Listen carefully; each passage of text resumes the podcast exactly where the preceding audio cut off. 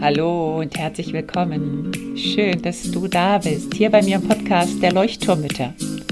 Dem Podcast, der dich und dein Leben in Bewegung und zum Leuchten bringt. Mit ganz viel Gefühl und Verstand.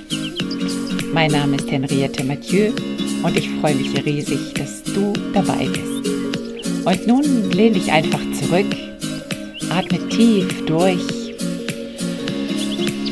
Ah und entspann dich.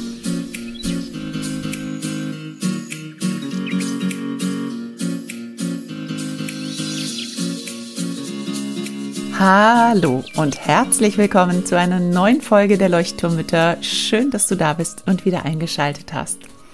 Vielleicht hast du ja die letzte und die vorletzte Woche schon mitgehört. Falls nicht, würde ich dir das auf jeden Fall empfehlen, weil das so eine runde Sache, glaube ich, ist, wenn man die Folgen zusammenhört, weil das irgendwie das eine zu dem anderen oder mit dem einen mit dem anderen verknüpft ist. Heute geht es ein bisschen darum, ich habe es letzte Woche schon angekündigt, ähm, also Gedanken lösen Gefühle aus, nicht andersrum. Wir denken immer, wenn wir uns schlecht fühlen, dann denken wir schlecht, aber es ist andersrum. Das heißt, wenn wir in uns einen negativen Gedanken erzeugen, einen unangenehmen Gedanken, dann löst der das unangenehme Gefühl aus. Und heute soll es so ein bisschen ein Gegengewicht geben zu der letzten Folge, ohne sie zu entkräftigen, ganz im Gegenteil, sondern um einfach nur zu sagen, mh, mm, ja, wir haben es in der Hand, was wir mit unseren Gedanken machen in gewisser Weise, also wie wir denken wollen, wie wir wahrnehmen wollen vor allen Dingen. Ich mache mal ein Beispiel. Mein Partner, meine Partnerin macht irgendwie einen Kommentar zu mir. Der könnte so klingen wie, ja, die Küche ist ja auch nicht aufgeräumt. So, das kann man jetzt kontextlos einfach mal betrachten und sich dann anschauen, wie reagiere ich denn jetzt drauf? Meint er mich überhaupt? Vielleicht meint er mich gar nicht, vielleicht ist es nur eine Feststellung. Und dann kann der oder diejenige Person, die sozusagen das hört, mit sich jetzt selber ausmachen, wie möchte ich diesen Satz wahrnehmen und was möchte ich denken. Also möchte ich denken, okay, auf der ganz sachlichen Ebene, ja, die Küche ist nicht aufgeräumt, da hat er wohl recht. Hm, Punkt.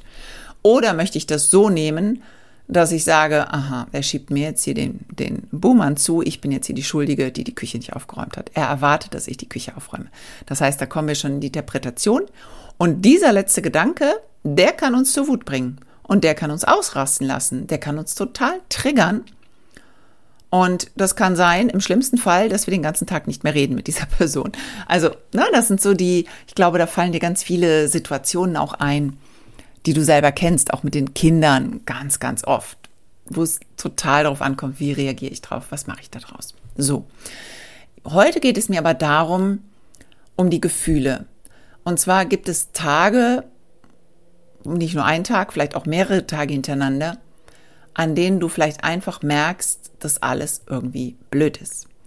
Und du fühlst dich traurig und ich möchte dir heute nur mitgeben, weil es mich selber einfach so betroffen hat und betroffen gemacht hat, auch sage ich dazu, dass ich echt ein bisschen schockiert war über mich selber, weil ich aus diesen, aus dieser Traurigkeit nicht mehr rausgekommen bin. Also weil ich so das Gefühl hatte, boah, die Trauer, die überlagert mich gerade und ich weiß gar nicht genau, wo sie herkommt.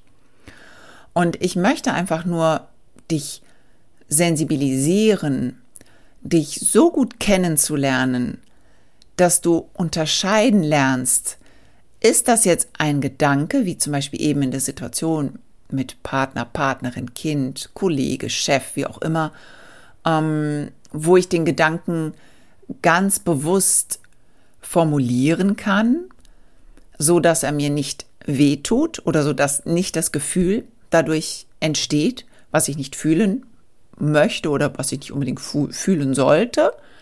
Das heißt, lasse ich mich triggern oder nicht? Nehme ich das aus einer Position wahr, okay, das geht mich jetzt erstmal nichts an, ich nehme das auf dem sachlichen Ohr wahr, so. Oder ist es ein Gefühl, was ja so eine so ein undefiniertes Gefühl ist, wo man nicht genau festmachen kann, ähm, dass das jetzt so an einer Situation oder an einem Gedanken liegt. Oder dass man irgendwie sich permanent triggert und oder triggern lässt und permanent traurig ist. Mm, und dass du dann ganz tief in dich hineinschaust und wirklich in die Stille gehst, zu dir selber, mit dir selber, dich hinsetzt, die Augen schließt, wirklich mal versuchst zu meditieren oder einfach nur in dich zu schauen. Was ist das denn für eine Trauer? Oder was ist das für eine starke Wut, die da mich beherrscht, regelrecht? Was möchte diese Trauer mir sagen? Gibt es etwas, was mich vielleicht schon länger traurig macht? Gibt es etwas aus meiner Vergangenheit? Und bei mir war es wirklich so, dass ja, es etwas aus meiner Kindheit hochgekommen ist, was mich auf einmal sehr, sehr, sehr traurig gemacht hat. Und das war bis dato einfach ja, sehr tief verbuddelt und kam auf einmal an die Oberfläche durch eine andere Situation. Und, und ich musste dann für mich ganz ehrlich mir eingestehen, okay, ich bin jetzt traurig und wahrscheinlich ist das die Trauer von früher, die einfach damals keinen Platz hatte, die ich nicht rauslassen konnte oder wollte oder wo ich einfach aus Eigenschutz die Trauer eingeschlossen habe. Und die kam jetzt einfach raus und die wollte raus. Und als ich das dann für mich ja so akzeptiert und angenommen hatte, dann war das auch viel leichter, diese Trauer anzunehmen. Und ich habe dann einfach ganz viel für Rückzug gesorgt für mich und habe wirklich mehr oder weniger alles stehen und liegen gelassen, habe versucht, auch möglichst mit meinen Kindern nicht groß äh, Reibereien äh, zu bekommen, weil ich schon gemerkt habe, dass ich extrem sensibel war.